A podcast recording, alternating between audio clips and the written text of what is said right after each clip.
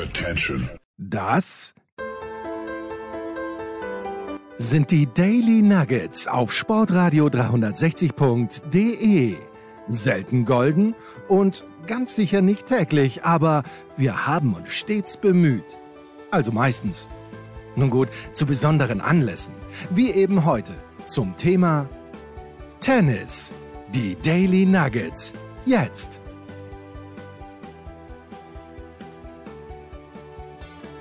Herrschaften, wie immer nehmen wir am Montag auf und wie immer strahlen wir am Dienstag aus, aber heute nicht nur der Tennisprophet und ich, Andreas Dürer in Wien. Servus Andi, du hast wem mitgebracht? Wer ist es? Äh, ich glaube, der junge Mann kann uns äh, einiges, um nicht zu sagen alles erklären, was im Kopf von Rafael Nadal vorgeht. Vielleicht sogar in meinem Kopf. Ja, genau. Das wäre gut. In deinem weiß ich nicht. Er hat natürlich auch hellseherische Fähigkeiten, so wie ich auch.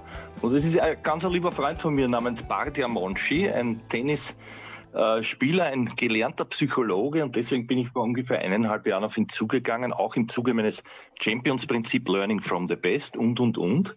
Und immer gedacht, bevor wir da immer nur äh, heiße Luft verplappern, machen wir die Luft doch lauwarm mit wissenschaftlichem Charakter. Deswegen habe ich den Badia heute eingeladen. Servus Badia, schön, dass du da bist, auch als Raffa-Fan natürlich. Hallo, hallo lieber Andi, hallo lieber Jens. Vielen Dank für die Einladung. Gerne, wir freuen uns. Bitte, es gibt einiges zu besprechen, Andi. Ich lausche ergriffen, während ihr zwei den spanischen Großmeister feiert. Ich habe gestern vor dem Finale zu meinem Sohn ge gesagt, würde ich ein Haus besitzen, ich würde es auf den Nadal setzen.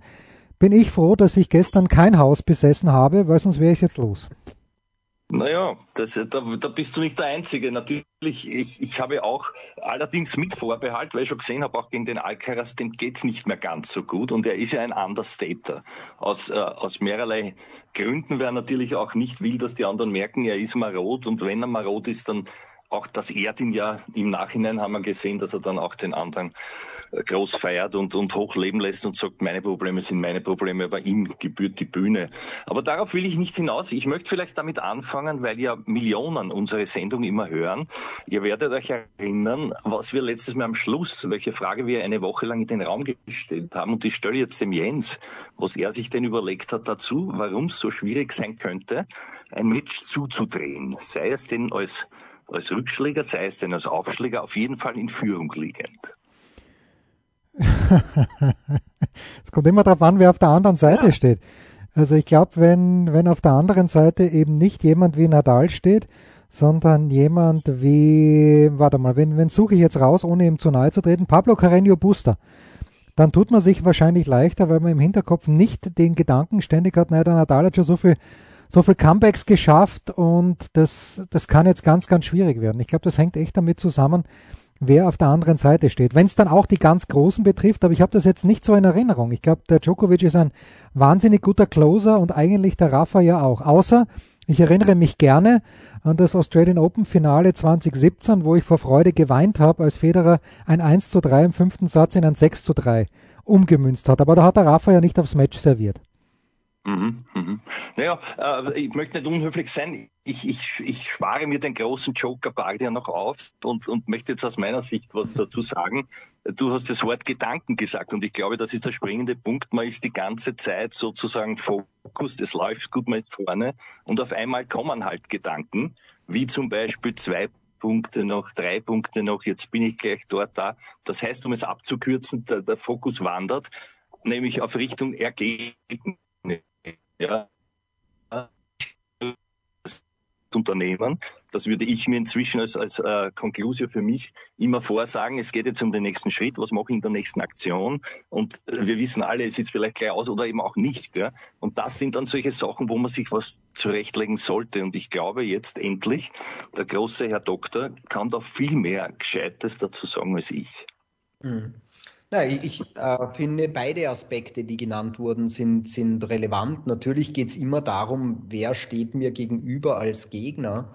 Ähm, weil das verändert ja potenziell mein Aktivierungsniveau. Das heißt, ähm, das ist jetzt, kommt da so gespreizt daher, gemeint ist, äh, es verändert meine Nervosität. Und wenn ich weiß, ich muss hier kämpfen, dann zählt auf einmal jeder Punkt. Und äh, Andi, du hast völlig recht wenn wir in den Ergebnisfokus gelangen. Also auf einmal wird das Game so entscheidend, ich gewinne jetzt das Match oder es ist, bleibt eben noch offen, dann bin ich nicht mehr im Hier und Jetzt. Das ist die Tücke äh, und vor der fürchtet sich jeder Sportler, jede Sportlerin, ähm, das ist auch egal übrigens, um welche Sportler das geht, in dem Moment, wo wir aus dem Moment rauskippen und nicht mehr in der Performance sind, sondern auf einmal ins Ergebnis hineindenken, ja, dann, dann sind wir mit dem Geist nicht mehr am richtigen Ort. Und bei solchen äh, Sportarten wie Tennis, ja, wo, wo es extrem wichtig ist, dass man im Hier und Jetzt die Entscheidungen trifft, ähm, da ist das verheerend. Ja. Und man sieht das dann auch immer wieder. Manche werden dann auf einmal übernervös, andere werden lasch. Vielleicht hat man das entscheidende Break gefühlt geschafft, ja, zum 5-4 und denkt sich, jetzt serviere ich aus, die Spannung fällt ab und auf einmal ist man nicht mehr ganz da. Ne? Und das ist, das ist genau. das Risiko. Genau. Ja. Und, und beim Gegner natürlich noch na ist der andere Effekt, der hat schon, der hat schon abgehakt und auf einmal kriegt er wieder ein sogenanntes Momentum. Aber ich, ich möchte jetzt auch auf noch was eingehen, was wir beide ja schon herausgekitzelt haben, auch aus dem Werner Schlager, auch mit Jens habe ich den Werner mal eingeladen in diese Sendung, war auch hochinteressant. Und da kam für mich, weil es ja dann wirklich darum geht, in kürzester Zeit zu entscheiden, was tue ich, äh, dann dieses Wort Gedankenkastel. Also der hat für sich sozusagen, das kann man sich auch sehr leicht vorstellen, ein Kastel äh, gezimmert geistig, wo er seine Gedanken beobachtet, wo er auch weiß, den kann ich jetzt nicht brauchen, aber er, er, er tut das nicht überinterpretieren, sondern er macht das nächste Ladel auf, wo er sozusagen zwei, drei Rettungsgedanken hat. Ist das, ist das so richtig und, und äh, ist das, glaube ich, auch eine gute Methode, wenn man es kann, Badia? Ja, also wir, wir hören ja oft so, so Tipps, gerade im Tennisspiel, wie spiel dein Spiel oder ähm, mach einfach, äh, wie's, wie's, was dir gerade in den Sinn kommt oder so, deine Intuition und so weiter. Aber wir haben halt ein Gehirn ne? und ein Gehirn ist eine Gedankenmaschine. Ja? Also solange wir am Leben sind, denken wir an irgendetwas. Jetzt versuchen manche das mit Meditation und sonstigem in den Griff zu bekommen, dass sie in den Zustand des Nichtdenkens kommen. Genau genommen geht das natürlich nie. Wenn wir die ganze Zeit denken, dann haben wir eben auch störende Gedanken. Und das, was der Werner Schlager, Andi, den wir ja wirklich mental seziert haben, wenn man so möchte, ja, in einer, in einer unglaublich langen Session, äh, in der, interviewt haben, ähm, der hat natürlich seine Mittel erkannt, wie er mit Störgedanken umgehen kann. Und das ist schon mal der wichtige Punkt. Viele Sportler und Sportlerinnen nehmen sich vor, ich muss immer gute Gedanken haben. Ja, aber wer ist so dumm, dass er beim Matchball des Gegners nicht denkt, wenn ich jetzt den Fehler mache, bin ich raus. Also diesen Gedanken hat man zwangsläufig. Und daher braucht man Strategien, wie man mit diesen Gedanken umgeht. Ne? Es geht also nicht darum, die äh, nicht zuzulassen, sondern wenn sie kommen, und das hat der Werner Schlager ja sehr schön geschildert, dass er dann extrem schnell war, eine Strategie anzuwenden. Und seine war halt dieses Bild des Kastels, wo er sagt, wenn der Gedanke kommt, den sperre ich sofort in das Kastel ein. Damit hat er ja schon wieder einen neuen Gedanken, nämlich wie er mit dem Gedanken umgeht und kann sich wieder neu fokussieren auf das, was jetzt mhm. da ist. Genau, genau. Und die ja, brauchen wir. Ja? Entschuldige, wenn ich, wenn ich einhacke und als, als Methode sozusagen, äh, es geht dann wirklich darum, in kurzer Zeit sich etwas zurechtgelegt zu haben, weil, genau. oder es, sagen wir, gleich anzuwenden und äh, was mich immer so fasziniert, was viele wissen, aber gar nicht bedenken, ist ja so ein Tennismatch auf Sand. Du hast sieben Minuten reine Spielzeit, wo also intuitiv was passiert aber zweieinhalb Stunden oft, wo du spazieren gehst, wenn es auch nur sind die berühmten 30 Sekunden zwischen den Punkten, da rennt das Kastel oben und niemand ist sich dessen bewusst, dass ja das auch steuerbar ist, was man sich denken will und soll für den nächsten Punkt. Genau, das gehört genauso trainiert, deswegen heißt es Mentaltraining. Ähm, das ist ein Training und das kann man täglich am, am Trainingsplatz oder dann auch im Match machen, natürlich. Ja. Ja. Lieber Jens, fällt dir jetzt schon was ein oder sollen wir jetzt auf den Natal äh, kommen? Nein, nein, in, in seiner ganzen mentalen Herrlichkeit. Naja, zuerst kommen wir mal zum Kyrgios, weil der ja gesagt hat in der Pressekonferenz nach dem Nadal-Match, dass dieser eine Punkt bei 30-15, 5-4 im ersten Satz 30-15, das wäre für ihn der totale äh, Turning Point gewesen im Match. Da hat Nadal zweimal den Ball ausgegraben, wo er nicht mehr ausgraben darf eigentlich. Natürlich macht Kyrgios dann den Punkt und dann hat er in der Pressekonferenz gesagt, war der, er hat immer und immer und immer und immer und immer wieder an diesen Punkt gedacht. Und du sagst, mentales Training hätte dem Kyrgios sicherlich geholfen, nach, nach drei Sekunden nicht mehr an diesen Punkt zu denken. Habe ich das richtig verstanden? Naja, es hätte ihm geholfen, dass er weiß, wie er mit diesem Gedanken umgeht, der sich da ständig aufdrängt. Mhm. Ne? Also ich, ich hätte jetzt kein, ich habe kein Problem damit, dass er sagt, er hat immer wieder an den äh, Punkt gedacht. Mhm. Aber ich habe ein Problem, wenn er mir nicht sagen kann, wie er mit dem Gedanken umgeht. Weil das ist etwas, was ein Sportler, eine Sportlerin lernen muss. Ja? Also es ist nicht verboten, dran zu denken, aber wenn dieser Gedanke dann beginnt, ein Spiel zu bestimmen, ja, ähm, dann, dann, hast du ein Problem. Dann hast du ein mentales Problem und die gilt es zu bewältigen. Und so schwierig ist es dann auch nicht. Ne? Man braucht halt dann entsprechende Hilfsgedanken. Man kann sich Dinge vorsagen, man kann Dinge visualisieren. Der Werner Schlager hat halt dann gesagt, ausblasen, Gedankenkastel, nächster Punkt, Strategie. Aber er hat einen Umgang mit dem Störgedanken. Und das ist ganz typisch für mental nicht professionalisierte Spieler und Spielerinnen, dass denen die Dinge passieren. Ne? Hm. Die wissen nicht, was sie damit tun sollen. Darf ja, ich zum Werner Schlager noch, äh, ganz kurz noch zum Werner Schlager, weil, weil es jetzt so gut dazu passt. Entschuldige. Ähm, da wird dann, glaube ich, der entscheidende Punkt, dass man in, in Sekundenbruchteilen, wobei wir jetzt nicht beginnen sollen zu diskutieren, weil das weiß selbst die Wissenschaft noch nicht, ist der Gedanke zuerst da oder die Emotion. Aber du merkst und du weißt ja schon, okay, jetzt haut mir was raus, siehe Zverev, der zertrischt seinen Schläger dort, ja, ist plötzlich übermannt von der Emotion. Wie kann ich das einbremsen, sage ich jetzt einmal, Badia. Du weißt, was ich meine. Ja? ja es, kommt irgend, es passiert irgendwas unter größtem Druck und auf einmal sind dort gerne Kinder, Krieger, was auch immer, Zerstörer am Werk, die sie gar nicht sein wollen und ja. das Match ist dahin. Ja, das sind Affekthandlungen ne? und Affekte sind schnell. Und die sind deutlich schneller als unser Denken. Dementsprechend haben wir sowas wie eine Erstreaktion, die ist emotional. Und auch das gehört natürlich trainiert. Also ich habe ja selber als Tennistrainer auch gearbeitet und wenn ich meine Wettkampfspieler beieinander gehabt habe, dann habe ich manchmal, ich habe einen äh, Schützling im Kopf, ja, der hat so ein Problem gehabt mit Schiedsrichterfehlentscheidungen. Ja? Und ähm, dann habe ich gesagt, du, aber, aber so ist das Leben, ja. Hin und wieder lauft eine Entscheidung gegen dich und das ist dann unfair, das werden wir jetzt trainieren. Dann habe ich die Punkte spielen lassen und äh, jedes Mal, wenn ich gewürfelt habe, also der eine hat gerade Zahlen, der andere ungerade Zahlen gehabt, jetzt macht er einen Punkt und dann gesagt, so, aber jetzt muss der Würfel muss auch für dich fallen, damit der Punkt für dich zählt. Na? So, das ist natürlich dann ein Spiel, da sagen die, das ist locker, aber du wirst nicht glauben, auch im Training mit dieser Situation, ja, es wird dann irgendwann nervig. Ne? Und mhm. da geht's, es geht genau darum, mit dieser Nervenanspannung umgehen zu lernen. Das gehört zur Professionalität dazu. Und ich meine, nebenbei gesagt, das haben wir in vielen Berufen. Ja? Auch ein Kundenberater oder Beraterin kann jetzt nicht dem, den, den, den Ringbuchordner über den Schädel hauen, weil der Kunde deppert ist. Das ist das Leben, das gehört dazu. Das haben auch Sportler und Sportlerinnen zu lernen, für ihre Performance mit den Affekten umzugehen. Der Agassi hat einmal so schön gesagt, es gibt eine Zeit, sich zu freuen und es gibt eine Zeit, sich zu ärgern, aber die ist nicht am, am, am Tennisplatz. Ja? Das kannst du nachher machen. Ähm, und, aber das muss geübt werden. Ja? Also insofern, äh, das kann man auch gut üben, weil man kann immer provozieren. Ähm, das weißt doch du, Andi. Jetzt weiß ich nur zu gut. Entschuldige Jens, ich bin da wieder ins Wort gefallen, nicht um zu provozieren, aber bitte sag, was du sagen wolltest. Nein, ich habe nur auch äh, von unserem Gespräch mit dem Werner Schlager so ein bisschen im Hinterkopf, weil wir ihn gefragt haben, wie ist es, wie, wie funktioniert es, dass man so schnell reagiert? Und da hat uns der Werner Schlager ja gesagt, das ist überhaupt keine Reaktion mehr, sondern das ist äh, ein maximal ein Reflex, aber eigentlich ist es Routine, die er ja. gelernt hat. Ist es im Tischtennis leichter, solche Routinen äh, dann zur Geltung zu bringen, wenn es entscheidend wird, weil die Zeit vielleicht ein bisschen kürzer ist zwischen den Ballwechseln, weil vielleicht nicht so viel Variation im Spiel ist.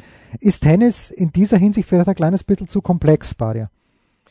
Ähm, Tennis unterscheidet sich vom Tischtennis sicher darin, dass dieser reine Reflexsport, der Tischtennis vor allem in dieser Klasse ist, ja. Mhm beim Tennis hast du doch immer wieder Entscheidungspunkte. Also wir, ich glaube, jeder kennt das, ein Ball kommt ein bisschen langsamer, du überlegst, soll ich ihn jetzt in die Ecke oder in die Ecke spielen, ja. Also ähm, da, da, da hast du einfach etwas mehr Zeit. Das heißt, du hast mehr gedanklichen Prozess im Spiel selber. Das, was natürlich gemeinsam ist, dass du sowohl in der Vorbereitung auf den nächsten Schlag ähm, im, im Tischtennis genauso gefordert bist.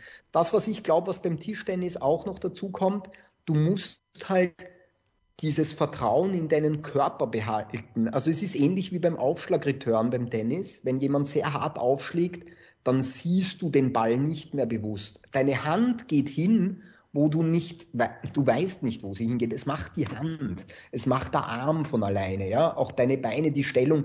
All das ist dann tief eintrainiertes, ähm, sind tief eintrainierte Muster, die dann automatisiert abgerufen werden können.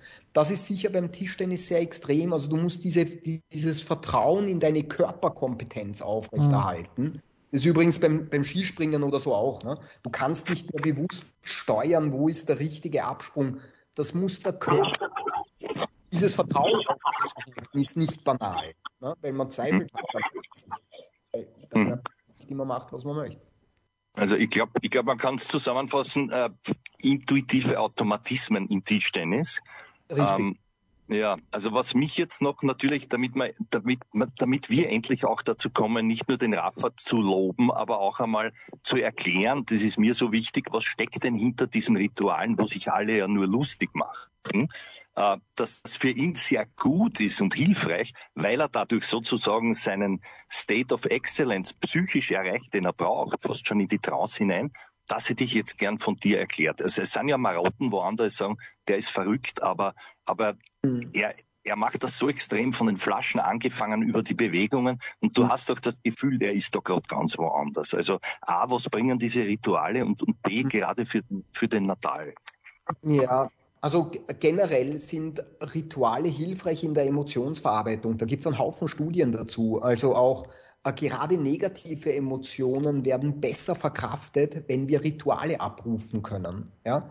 Das gilt übrigens auch fürs Leben, deswegen gibt es Trauerrituale oder so etwas, damit wir die negative Emotion besser verkraften können. Nun könnte man sich sagen, hat dann Nadal negative Emotionen? Ich glaube eine Menge. Also der wirkt mir wirklich jedes Mal seit all den Jahren, die der spielt, immer gestresst. Das ist ein enormer Druck. Man muss sich nur mal überlegen, wenn ein Spieler am Ende eines Spiels zusammenbricht und weint. Ich meine, wie oft haben wir, Jens eine Ausnahme, ne? der hat geweint, als, äh, als Federer äh, das Spiel gedreht hat. Das ist natürlich ein Zeichen von einem großen Fanatismus.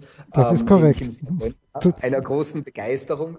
Ähm, aber man muss sich mal überlegen, wie oft haben wir im Leben Ereignisse, die uns in Tränen bringen, wo wir dann Tränen gebeutelt am Boden liegen. Das heißt, diese Spieler müssen mit einem immensen Druck umgehen, den kann sich ein Normalsterblicher gar nicht wirklich vorstellen. Man sieht es aber an den Reaktionen. Ja, auch bei den Fußballspielern im Übrigen, wenn dann diese starken, tätowierten Männer einander in den Armen liegen und da Tränen gebeutelt da sitzen wie kleine Kinder. Also der Stress ist immens. Nun muss man sich ja immer fragen, wie kann ich dann damit umgehen? Mit so einer extremen Unsicherheit, die ich offenbar die ganze Zeit verspüre. Und da sind Rituale hilfreich. Und Rituale, das Stichwort war goldrichtig, Andi. Es ist eine Trance-Induktion. Also es ist, der, es ist immer ein selbsthypnotischer Prozess. Ich bereite meinen ganzen Organismus darauf vor, dass ich jetzt auf die ganz tief eintrainierten Muster zurückgreifen muss. Ich möchte ja im Idealfall so spielen, dass ich nicht mehr denken muss. Das ist wie Autofahren. Autofahren ist leicht, wenn man nicht dran denken muss. Wenn man plötzlich eine andere Gangschaltung hat und man muss mitdenken, wird Auto auf einmal, Autofahren auf einmal schwierig. Das heißt, der Spieler, die Spielerin haben immer die Sehnsucht, dass sie aus ihren Automatismen, die sie tief eintrainiert haben, über zigtausende Schläge, dass sie die abrufen. Nun haben wir aber das Hirnkastel dabei, das uns ständig verführt. Aber was ist, wenn du den Fehler machst? Was ist, wenn das passiert? Warum schnauft der eine äh, Zuschauer da draußen so blöd? Und so weiter. Das heißt, ich brauche etwas, um in einen selbsthypnotischen Zustand zu finden, wo ich all das ausblenden kann und wo ich ganz in meinen Körper hineinfinde. Und wie mache ich das? Na, indem ich beginne, die Automatismen abzurufen, die in meiner Kontrolle stehen. Und das sind natürlich, was weiß ich, das sind Peppelfolgen beim Aufschlag, das sind gewisse Dinge, die man sich vorsagt, das sind gewisse Dinge, die man immer gleich macht. Es ist der Hinweis an den Organismus, jetzt rufen wir ab, was wir schon zigtausend Male gemacht haben. Und deswegen ist das sehr vernünftig und ich empfehle jedem Sportler und Sportlerin, der Wettkampf ambitioniert ist, dass er sich solche Rituale erarbeitet. Ja. Mhm. Eigentlich ist ja das nichts anderes auch für mich. Ich, ich bin immer ausgelacht worden. Ich habe es dann nicht mehr erzählt, weil ich natürlich als, als Kind immer gesagt habe, ich bin der Björn Borg. Aber in meiner Fantasie war ich das auch, so lächerlich es klingt. Und zwar in mhm. meiner Vorstellung mit den Eigenschaften alle, die, die ihn für mich so unantastbar gemacht haben. Das heißt, ich, war in einem, ich war in einer mentalen Bubble drin. Ich habe mir ausgesucht, wie möchte ich da wirken. Das war ja. gar nicht leicht. Im Gegensatz, ein, ein riesen selbst auferlegter Druck. Aber ich habe es geschafft, mir da mal meinen Mund zu halten für zwei Stunden und, und, und auch mich nur darauf zu fokussieren, was ich machen will. Ja? Ähm, und das ist ja auch noch eine Möglichkeit zu sagen, also was man als Kind konnte, wurde einem vielleicht abtrainiert im Laufe der Jahre oder man hat es dann eben vergessen, ist lächerlich und so weiter. Du bist ja jetzt erwachsen, was denkst du für einen Blödsinn? Aber ich glaube, dass darin auch sehr viel Potenzial liegt, dass man ja wieder wecken soll für sich selber. Es gibt, es gibt Studien, dass wenn Kinder sich vorstellen, sie setzen sich den, äh, den Kopf von Albert Einstein auf, dass sie dann besser mathematische Rechnungen lösen können. Also jedes Kind macht das intuitiv. Die sind am Fußballplatz und schreien, ich bin heute der Messi, ich bin der Cristiano Ronaldo Ronaldo. Wie, als Tennisspieler macht man das, dass man sich hineinversetzt. Äh, ich glaube nicht, dass es zwingend, für dich hat das wunderbar gepasst mit dem Björn Borg. Ich glaube nicht, dass es zwingend notwendig ist, ein externes Vorbild zu haben. Aber es ist notwendig, dass wir eine Wettkampfpersönlichkeit entwickeln, wenn mhm. wir Wettkampf ambitioniert sind. Und dazu kann gehören, dass ich ganz bestimmte Eigenschaften, die mir gut tun für meine Performance, bei dem einen ist das stoische Ruhe, bei dem anderen ist es extravertiert sein wie ein Stier. Ich meine, der Nadal ist doch als Privatperson, äh, Andi, du hast ihn ein bisschen kennengelernt, ich ja. sehe in Interviews, aber da ist er ja viel schüchterner. Das als wollte ich auch gerade sagen, ja, das wollte ich auch gerade sagen, auch wenn ich die schon wieder unterbrich, nicht immer ja. wichtig, aber das ist genau das Stichwort dieses Wettkampf-Ich genau. zu konstruieren für sich. Und das beginnt ja auch mit, bei ihm mit, mit, mit Ritualen. Ui. Nämlich, das hat er sehr schön beschrieben, auch in seinem Buch und mir auch einmal erzählt, wenn er da in der Umkleide ist und er wird ja getaped wie ein, wie ein, wie ein, ja. wie ein Ritter, ja, und nur halt nicht, nicht mit Metall, sondern mit allem anderen. Also du siehst das an den Fingern. Das ist ein Ritual an und für sich und da schlupft er in die Rolle des, des Kriegers, des Fighters, der jetzt um sein Leben kämpft, bitte. Und zwar um sein um wirklich um sein Leben und so spielt er dann auch. Ja, und er macht ja. alle anderen wahnsinnig, indem er in der Garderobe schon dort aufwärmt, sprintet und was auch immer. Man kennt das ja. ja. Genau. Und das ist die Etablierung einer Wettkampftrance. Das ist ein selbsthypnotischer Prozess. Und ich, das finde ich hochinteressant und auch ganz mhm. wunderbar, weil man dann auf einmal Zugang zu ganz anderen Ressourcen bekommt, die er dann, wenn er in seiner Privatpersonentrance ist, dann gar nicht mehr zur Verfügung hat. Also das ist ja auch das Spannende. Und er hat das auch erzählt mit den Ritualen, ne, dass er das im Training nicht macht. Im mhm, Training genau. wird er ganz anders ticken. Da wird er mehr mhm. nachdenken, da wird er vielleicht äh, reflektierter, vielleicht ist er lockerer und lustiger. Aber im, am Platz hat er ein Wettkampf-Ich etabliert, wo er mit seinen Emotionen umgehen kann, wo er mit seinen Störgedanken umgehen kann, wo er ähm, mit, mit äh, all dem Druck auf einmal umgehen kann und äh, ja, dann regelmäßig über sich hinauswächst. Und mit jedem Spiel, das ihm gelingt, wird dieses Wettkampf-Ich stärker. Und mhm. das spürt man natürlich auch bei Nadal in allen möglichen Matches man muss immer aufpassen, weil dieses, dieses Wettkampf-Ego ist so stark geworden, dass, da, da ist ein Matchball noch nicht das Ende. Ne? Das mhm. ja. Wie der, wie, der, wie der Alcaraz sagt, er hat tausend Leben. Ja, jetzt frage ich den Jens, äh, dumm, wie ich oft frage, also aus meiner Sicht ist es ja dann ein Wettkampf-Du, das du gehabt hast für dich, Jens. Äh, welches Wettkampf-Ich hast du gehabt in dem Fall, wenn, wenn überhaupt? Oder hast du jetzt noch eins? Nein, das ist ja das Schöne an mir oder das Traurige, dass ich so alt und schlau geworden bin, dass ich meinen ganzen Ehrgeiz verloren habe. Das war früher vielleicht unangenehm für meine Gegner, egal wo, egal ob bei Gesellschaftsspielen, beim Scrabble oder auf dem Tennisplatz. Da war ich, glaube ich, schon nicht leicht. Nur leider habe ich Tennis nie gut genug gespielt, dass ich das auch wirklich ausleben habe können. Also ich habe mich da einigermaßen gut im Griff gehabt und jetzt je älter ich werde, umso mehr habe ich mich im Griff. Also das, das Off-Court-Ich entspricht meinem On-Court-Ich und das ist in erster Linie müde. Hm.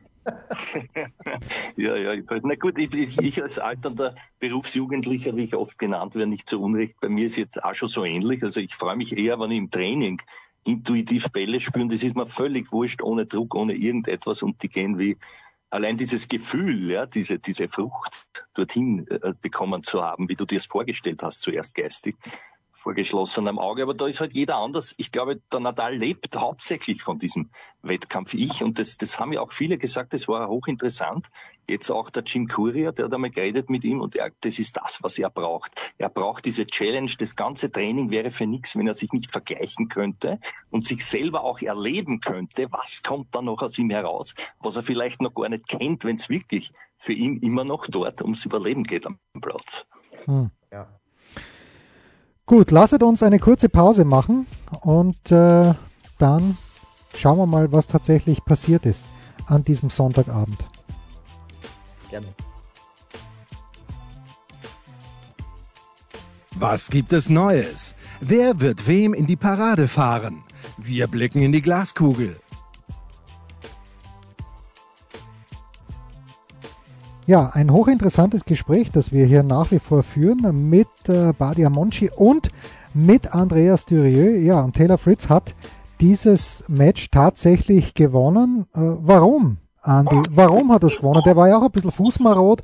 Dann nach dem Match gegen Rublev. Wie gesagt, ich hätte alles auf Nadal gesetzt, weil ich auch gedacht habe, das erste Finale vom Fritz, er spielt da quasi zu Hause, da wird, äh, werden die Nerven flattern ist dann nicht passiert. Er hat es dann gewonnen mit 7-6 äh, im zweiten Satz. Den ersten hat er 6-4 gewonnen. Ich war echt überrascht von der ganzen Geschichte. Du sagst, okay, Nadal war die letzten Tage schon nicht so toll. Aber das Gleiche muss ja auch für Fritz gelten, der natürlich gegen Rublev angefahren hat wie ein Geistesgestört, aber dann ist er auch schlechter geworden. Ja, ganz genau, ganz, das ist schön, dass du das sagst. Ich wollte das auch noch einmal hernehmen und, und du wirst lachen oder nicht. Ich als alter Zeitzeuge mir sofort eingefallen, dieses Finale in Wien, 88, der Hatscherte gegen einen Speiberten, nämlich Horst Koff überknöchelt, gegen den magenmaroden Muster, ja. Das war irgendwie eine ähnliche Voraussetzung und ich schaue mir das auch immer an auf dem Tennis Channel Amerika und die wissen ja wirklich, weil sie vor Ort sind. Der konnte der wollte dort aufgeben vor dem Finale. Also es war so, dass der Tommy Haas als Turnierdirektor den Jim Courier unter anderem gefragt hat, ob er eine Exhibition spielen würde. Es steht im Raum, der gibt wirklich, der tritt gar nicht an, weil er so Schmerzen hat am Knöchel, weil er sich da eben überknöchelt hat. Es, die anderen sagen, es war im, im, im, im Halbfinale, die anderen sagen, es war beim Aufwärmen, egal, jedenfalls, er, er hätte nicht spielen können und sein ganzes Team hat gesagt, macht das nicht und der geht hinaus, was wiederum für mich diesen psychologischen Non-Effekt hat, ja, der erwartet sich jetzt gar nichts, der probiert es halt einfach. Und ich glaube, dass er deswegen in dieser Voraussetzung, der Natal dort äh, semi-marot, das hat man gesehen von Beginn an, dann wirklich vielleicht auch mehr gewagt hat, als er sich vorgenommen hat. Auf jeden Fall war dann eh offensichtlich, was der gemacht hat mit den zweiten Aufschlägen vom Rafa. Die hat einem nämlich im ersten äh, Satz rund um, um die Ohren getroschen, meistens mit der Vorhand, gleich Wiener und es war dem Rafa viel zu schnell. Und jetzt, jetzt trafen da zwei Sachen aufeinander und immer gedacht, schade um die Partie. Schön für den Herrn Fritz, der wird das heute gewinnen. So wie der Bart ja mir im Vorfeld auch geschrieben hat, deswegen möchte ich ihn jetzt wieder einbauen. Aber so einen geschenkten Öfer aus der Sicht des Herrn Fritz, den musst auch erst einmal verwerten. Also es wurde dann spannend. Im zweiten haben wir alles gesehen. Meiner Ansicht nach der entscheidende, gravierende Fehler äh, von einem Rafa, der 30 Prozent vielleicht seiner spielerischen Fähigkeiten gebracht hat, äh, die kämpferischen dafür wieder zu mehr als 100 Prozent, war in diesem Tiebreak dieser aufgelegte Volley, wo er alles hätte machen können und säbelt den raus, aber es kommt halt dann auch dazu in einem solchen Tag. Aber das andere ist, glaube ich, dass auch eine Rolle gespielt hat, wie gesagt, der Fritz hat sich nicht viel erwartet vorher, aufgrund mhm. dieser, mhm. dieser, dieser, dieses Bedienseins. Ne? Mhm. Ja. Ja, ich habe ich hab, äh, leider nur die Zusammenfassung gesehen, aber da ist interessanterweise der erste Punkt reingeschnitten worden. Und da, da hechtet ja der, der Fritz so zu einem, einem Ball, er macht den Punkt gar nicht. Aber mir ist aufgefallen, wie er da, also quasi diese Rolle am Boden macht, wie er aufsteht, musste der total lachen. Und das ist für den Start eines Matches, also das, das, da ist, da ist eine, eine große Losgelöstheit irgendwie rübergekommen. Und ich denke auch, mhm. es ist so wie du sagst, der Nadal hat jetzt so eine unglaubliche Siegesserie hingelegt. Das ist der Nadal an sich. Äh, und der Fritz hat in diesem Moment offenbar wirklich nur eine Freude gehabt, dass er da jetzt steht und spielt und schaut, was geht.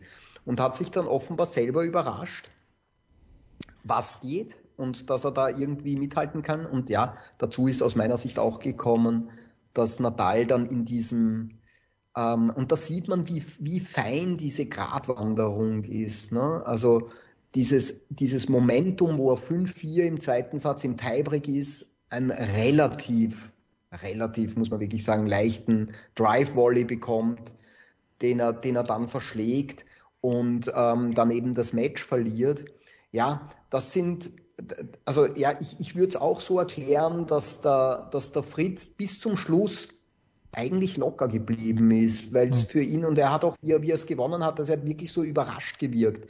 Und das ist ein guter Geisteszustand, ja. Also diese, diese Verspieltheit und Offenheit zu behalten und jetzt weder in die Falle zu gehen, ich muss das heute gewinnen vor Heimpublikum, das ist meine Chance, ja. Da haben wir gesehen, wie Djokovic äh, bei dieser Möglichkeit zum Grand Slam da eigentlich daran zerbrochen ist, ja. Mhm. Ähm, also diese Erwartungshaltung, die ist nicht aufgetreten und das hat er geschafft, dass er das im gesamten Spiel irgendwie offenbar nicht sehr groß werden hat lassen und dadurch den Nadal auch nie unterschätzt hat, auch sich nicht überfordert hat mit Dingen, die er nicht kann.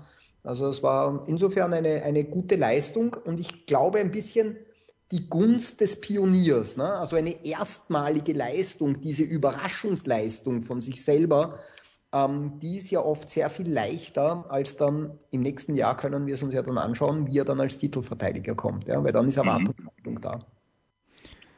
Jetzt habe ich eine, eine nicht fachfremde Frage, aber disziplinfremde Frage. Und ich bin mir sicher, beide, du, oder ich hoffe, dass du auch ab und zu beim Fußball reinschaust. Mhm, und dass absolut. du ein, ein, gutes, äh, ein gutes Gedächtnis hast. Wir gehen acht Jahre zurück, nicht ganz acht Jahre. Und da ist mir damals aufgefallen, die Argentinier haben im Elferschießen, ich glaube, gegen die Schweizer gewonnen im Viertelfinale, glaube ich. Und da hat dann Angel Di Maria den entscheidenden Elfer versenkt oder hat er spät ein Tor geschossen. Und alles, was ich bei den Di Maria gesehen habe, ist genau das, was du beschrieben hast. War Erleichterung.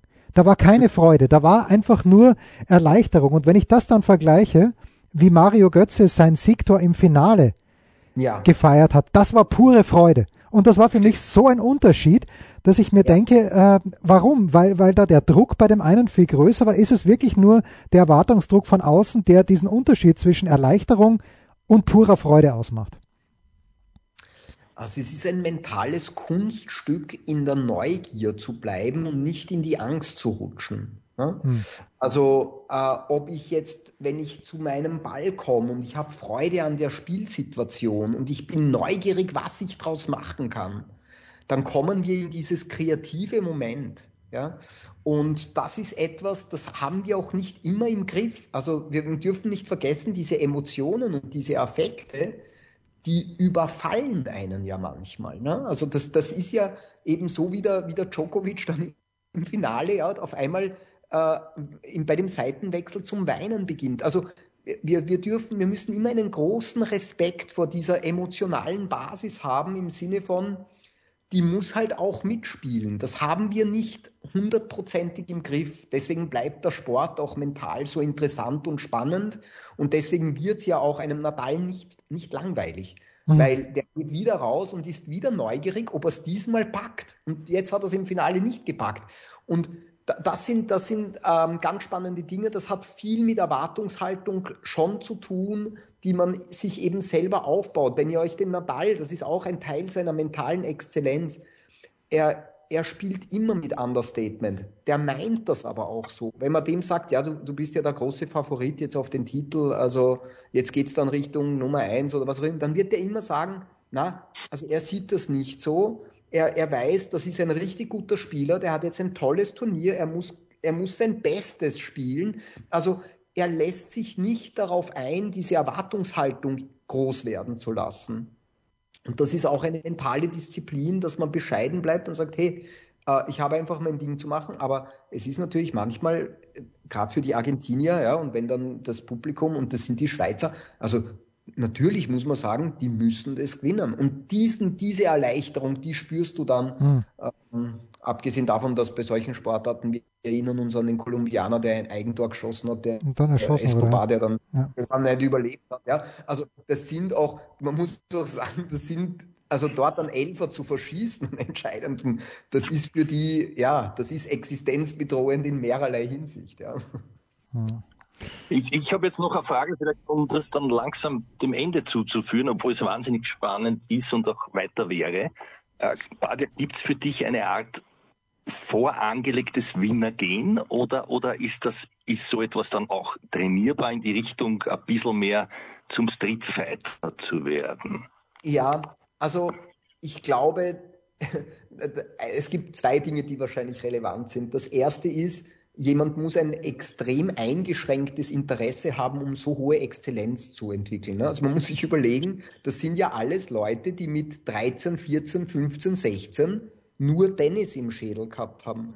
Also der, ich weiß nicht, was der Andi alles in seinem Kopf gehabt hat. Nein, nein, eh, nur Tennis, Fachtrotteln. Fachtrotteln, ja.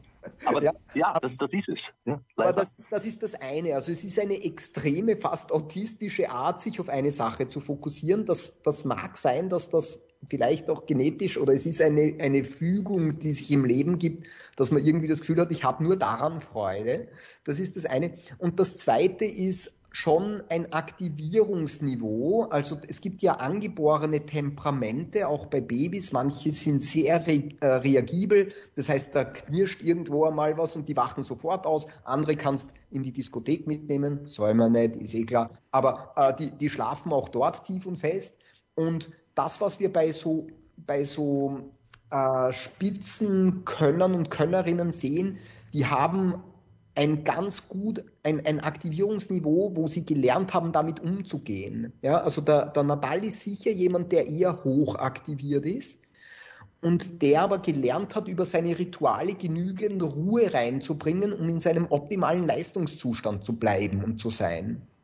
Und andere, wie der, der Kirgios zum Beispiel, der ist, glaube ich, permanent unteraktiviert. Der braucht immer Konflikt, der braucht immer Anreiz, der braucht immer etwas Zusätzliches, damit der gefühlt dann wohl temperiert ist. Leider schnappt er halt dann, also überhitzt er dann auch leicht.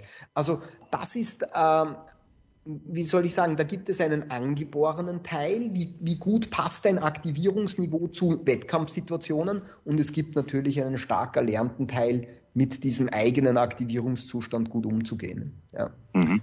Entweder habe ich es jetzt nicht verstanden. Am Schluss hast du meine eigentliche Frage jetzt in zwei Sätzen beantwortet. Aber grundsätzlich ist so etwas in die Wiege gelegt oder hängt es mit den ersten Lebensmonaten zusammen, vielleicht auch schon mit der Schwangerschaft, dass der eine resistenter ist, der schlaft heute, halt, den stört nichts und der andere ein Nerval? Also es gibt eine, es gibt eine genetische Komponente, möchte es aber nicht darauf alleine schieben, weil eben ein, ein Lernprozess ein zweiter Schritt dazugehört. Weil auch diese Grundruhe, angenommen, ich bin ein sehr ruhiger Charakter, dann macht mich das üblicherweise zu einem schlechten Trainierer. Und ähm, weil ich dann dort ja zu wenig Anreiz habe. Ne? Und die sind dann zu lasch und sind dann zu nachlässig. Das heißt, du brauchst wirklich beides. Du brauchst ja ein starkes Trainingsicht. Dafür musst du eine gute Aktivierung ins Training bringen, das richtig ernst nehmen können. Im Grunde quasi auch ein bisschen nervös sein, dass man heute richtig gut trainieren möchte. Ich möchte es heute schaffen. Und dann musst du aber im Wettkampf die ausreichende Ruhe, speziell je, je, je dringender, drängender der Wettkampf wird, je wichtiger das Ereignis wird, muss ich auch wieder Ruhe zusammenbringen. Also ja, es gibt ein ein wahrscheinlich angeborenes Momentum in den Extremen, also einen sehr unteraktivierten, der wird es wohl nicht dort reinschaffen, weil der wahrscheinlich zu lasch trainiert. Einer, der sehr leicht hochaktiviert wird, die sind halt häufig dann auch wirklich sehr nervös und es ist sehr schwer, das gegen zu regulieren. Es wird einen angeborenen Teil geben, aber ich möchte niemanden entschuldigen hier. Äh, wir haben alle zu üben. Das machen wir. Machen eine kurze Pause. Entschuldige. Aha. Ein Fallrückzieher von der Mittellinie? Ein Skiflug über einen Viertelkilometer? Oder einfach nur ein sauber zubereitetes Abendessen? Unser Mitarbeiter, unsere Mitarbeiterin, unser Darling der Woche.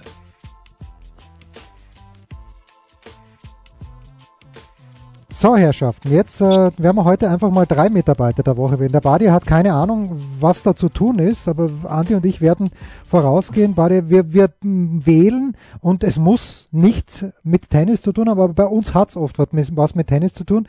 Jenen Mitarbeiter oder jene Mitarbeiterin, die uns in der vergangenen Woche am meisten Freude bereitet haben. Andi, magst du anfangen, damit äh, Bitte. Ich fange an mit noch einer letzten kurzen Frage an den Badia, weil jetzt wird sich der eine oder andere dann super, jetzt haben sie da gescheiter hergeht, aber was bringt mir das? Deswegen noch die Frage, Badia, angenommen, ich habe den schweren Arm, was kann ich im Moment tun? Ich werde nicht meditieren können, aber was kann ich tun? Was hilft mir da ein bisschen wieder in die positive Richtung? Das Erste, was wir immer tun können, ist unsere Ausatmung verlängern. Also einfach wie durch einen Strohhalm auspusten, hat der Werner Schlager immer gesagt, ausblasen. Das äh, deaktiviert, bringt Entspannung rein. Das ist etwas ganz Unmittelbares, was wir machen können. Das Zweite, was wir äh, uns antrainieren können, sind gute Rituale, an denen wir uns festhalten können. Und das dritte ist, dass wir sowas wie, Andi, du nennst das gern Verankerungen schaffen. Ja, also mhm. sind Hilfsgedanken, das ist vielleicht auch eine bestimmte Geste, das ist etwas, wo man sich vielleicht am Oberschenkel klopft oder so, wo man sich wieder in sein Wettkampf-Ich bringt. Und mhm. ja, insofern ausatmen, ähm, Rituale und Anker finden, die einem helfen, im Moment zu bleiben. Super, danke. Also ich habe es eh schon mal erzählt, die Boxhandschuhe vom Rocky auf dem Thermobag der Camilla Giorgi, sie war dann Rocky. Ich habe den Schlüsselanhänger von Björnborg, ich bin dann Björnborg, aber wurscht, darum, darum geht's jetzt nicht.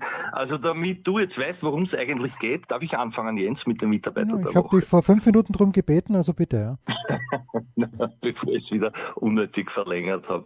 Ja, also es ist eigentlich ganz simpel, es, es gibt meiner Ansicht nach zwei, ja. Man könnte auch war man, war man sehr verliebt in, in den Natal trotzdem nehmen, tue ich aber nicht. Also ich, ich würde entscheiden müssen zwischen Herrn Fritz und, und zwischen der Frau Schwiontek, wie sie heißt, und ich nehme die Dame aus Polen, weil sie nämlich hintereinander jetzt wieder ein bedeutendes Turnier gewonnen hat und zwischenzeitlich Nummer zwei geworden ist mit diesem Endspielsieg über die Sakari. Also für mich ist das schon sehr, sehr bemerkenswert. Jetzt bleibt natürlich noch was über. Ich, ich weiß noch nicht, was der Badia jetzt nimmt äh, und wer als nächster drankommt. Das ist die Frage. Ja, ich habe mehrere Kandidaten, aber ähm, Badia, magst du, magst du jemanden nehmen? Ist dir in, letzter, in der letzten Woche außer Schwiontek und Fritz jemand wirklich positiv aufgefallen? Muss, muss gar nicht ein Turniersieger sein. Aus dem Tennissport. Ja, muss auch nicht sein. Du, wenn du sagst, äh, dass äh, deine Schwester Großartiges vollbracht hat in der letzten Woche, von dem wir nichts wissen, dann nimm bitte deine Schwester. Oder nimm irgendeinen Patienten, der einen super Lerneffekt einen Durchbruch gehabt hat. Deine Arbeit erfahren hat. Ja, genau. Mm. Ja, wenn darf ich, weißt du, da, da, da, da äh, darf ich nicht Namen nennen.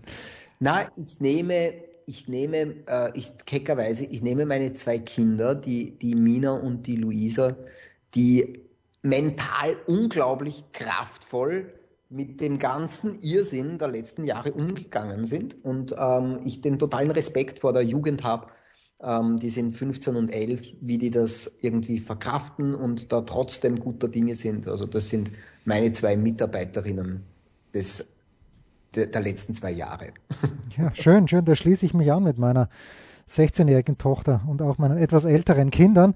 Aber für letzte Woche bringe ich so ein bisschen einen Außenseiter-Tipp noch rein. Er hat es dann leider am Ende nicht geschafft, dass er diesen fantastisch äh, besetzten Challenger in Phoenix gewonnen hat. Aber Daniel Altmaier, dem ich sehr, sehr gerne beim Tennisspielen zuschaue, ist äh, im Finale an Dennis Kudler gescheitert, hat gut begonnen. Zweiten Satz hat er dann Chancen auf ein frühes Break gehabt, hat es nicht gemacht, hat es dann in drei verloren.